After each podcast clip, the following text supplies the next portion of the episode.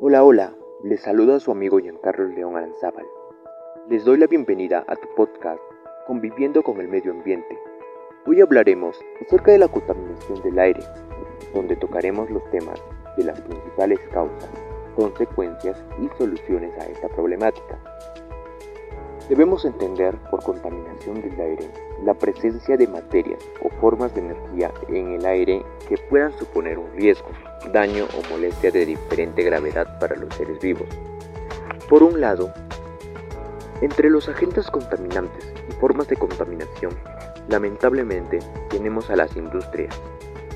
En muchos países, la producción de energía es la fuente principal de la contaminación del aire, aunque no la única. La quema de carbón por parte de centrales eléctricas o aquellas plantas basadas en diésel son dos de las fuentes de emisiones más frecuentes y nocivas.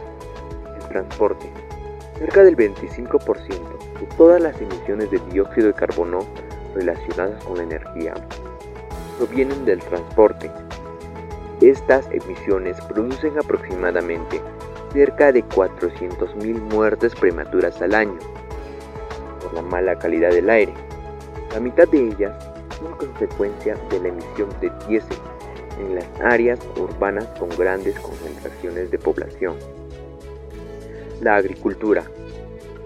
En este sector hay dos fuentes principales que producen el 24% de todos los gases de efecto invernadero. Por un lado, la quema de residuos agrícolas y por otro, el metano y amoníaco que genera la ganadería.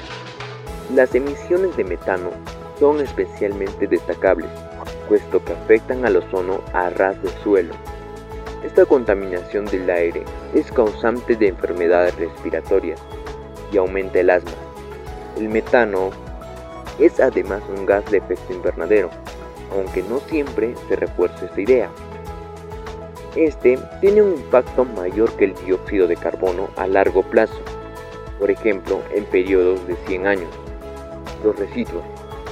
Se calcula que el 40% de los residuos generados en el mundo y los desechos orgánicos se queman al aire libre, lo que genera emisiones a la atmósfera de dioxinas nocivas, furano, metano y carbono negro, una problemática que afecta especialmente a aquellas regiones o zonas que están en proceso de urbanización o a países en vías de desarrollo.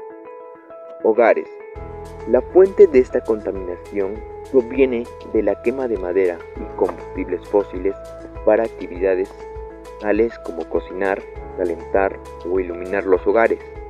Aunque en términos generales, el 85% de los hogares tienen acceso a fuentes de energía más limpias, al menos en 97 países del mundo, lo cierto es que se estima que aproximadamente 3 mil millones de personas continúan usando combustibles sólidos, lo cual es una cifra muy elevada, que produce una gran cantidad de emisiones contaminantes al aire. Por otro lado, los efectos de la contaminación ambiental pueden ser fatídicas para las personas, puesto que la polución afecta de manera negativa a su salud, propiciando el desarrollo de enfermedades y afecciones de diferentes tipos la respiratoria. En el caso de la naturaleza, animales, plantas, esta no se aleja mucho de lo que causa la en las personas. Ante esta situación, planteamos alternativas de solución a nivel familiar y comunitario. En primer lugar,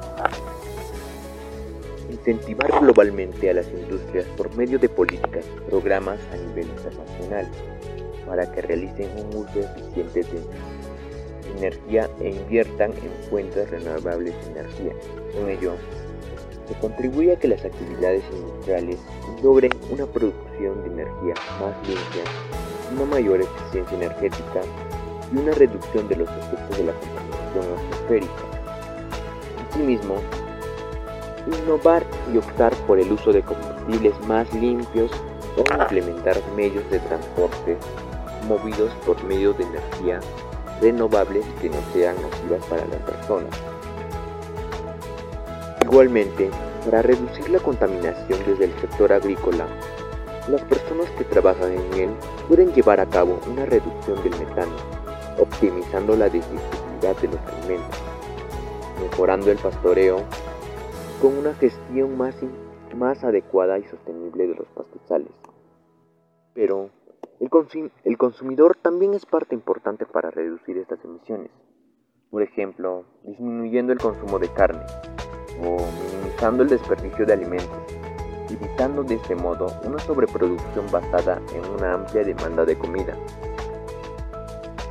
Finalmente, mejorar la recolección, separación y eliminación de desechos sólidos, puesto que estos generalmente son depositados en vertederos y posteriormente quemados al aire libre.